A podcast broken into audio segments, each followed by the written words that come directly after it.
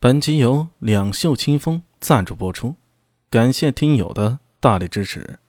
第七百一十四集，这个苏大伟向周良点了点头。周良眼睛在弓线内微微一扫，神情略有些不安。我把张某带来了，说着，他向裴新简行礼，喊了声“县军”，又对狄仁杰喊了声“狄郎君”。这才将手里的卷宗放在桌上，厚厚的好几大本儿。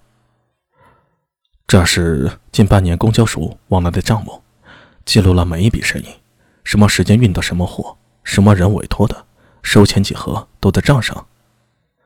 裴新简扫了眼桌上厚厚的账目，似这种往来进出的数字，想在一时半会儿想弄清，也显然不可能了。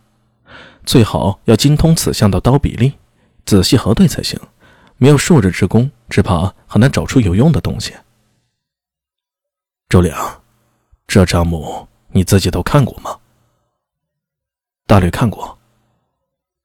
老三郎那件事，你听说了吧？昨晚他死的时候正在做账目记录，但是发现的时候却少了一页。那页到底记了什么？或许很关键。狄仁杰走到案桌前，随手翻看那些账目。苏大伟则是目视着周良，沉默不语。一时之间，他也不知道该说什么好。案情到这里，似乎明白了，但有许多不明之处。已知是有一股势力在暗中想要做危害大唐之事。选择的时间，或许就是今夜上元夜灯会。毕竟这是大唐少有的不实行宵禁的日子，百姓都会上街欢庆，通宵达旦。历来。这种人多纷乱的环境最容易出事儿，这伙人究竟会用什么样的手段呢？目前来看，也许会借着黑火油暗中放火，也有可能利用那种诡异的毒对人施毒。放火的话，会是群体事件，比如在灯会上放火，会造成百姓极大的恐慌，甚至发生大规模的骚乱和踩踏。如果是在宫中放火的话，苏大为不由暗自警惕。天子李治和百官嫔妃今夜都会在花萼楼。要真的有人放一把火，那情况不堪设想。换一个思路，如果敌人是投毒呢？投毒可能反而不会有那么大的轰动效应，但是针对投毒则更有隐秘性了。无论是刺杀某位朝中重臣，或者就是冲着天子李治下手，都极难防范。如果是平时，百官和天子各有各的生活轨迹。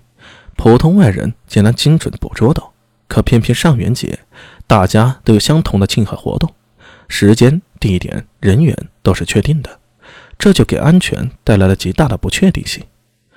万年县王方一听说已经带着马大为那批不良人和左领左右府在针对安全做出布置了，还不知效果如何。而狮子苏庆杰一整天都没听到他的消息，不知他现在在何处，在做些什么。这是外部的危险，在内部，长孙无忌与李治的冲突似乎愈演愈烈了。在废后之时，在对百官和话语权的争夺上，处处都见两人意见相左。这种上层分歧也会投影到这次上元夜灯会上。长孙无忌说要取消，李治坚持说要照常举行。底下大理寺、刑部、左领左右府和金吾卫、长安及万年县不良人等。也只能咬着牙去做安排，尽力确保不出乱子。上面神仙打架，结果如何暂不去管。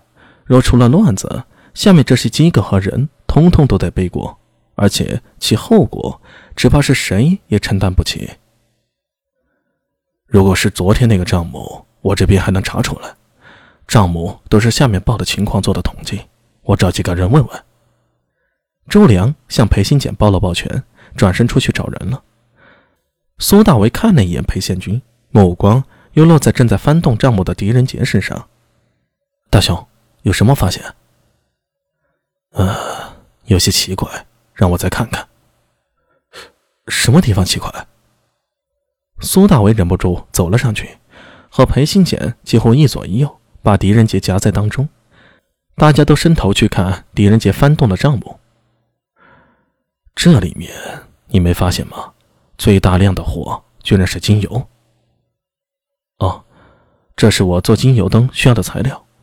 我好叫大雄得知，去年跟几个朋友一起做了点生意，就是卖这种精油灯的。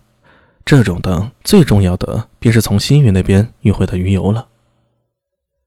苏大为暗自松了口气，这案子，现在涉及到公交署、斯莫尔的商队，他偏偏和这两者都有极深的关系。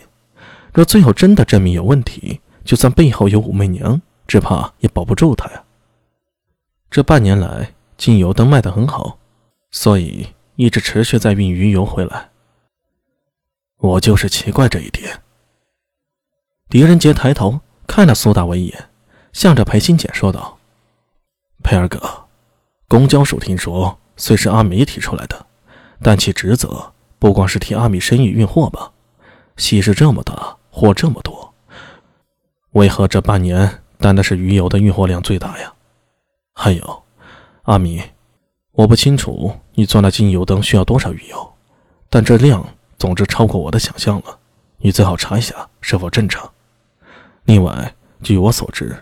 西域那边这半年有些不太平，就连传统的盐、铁、茶、丝绸、瓷器的量都有些波动。为何鱼油还能断断不续的运过来？运量直接增长，不见受任何影响？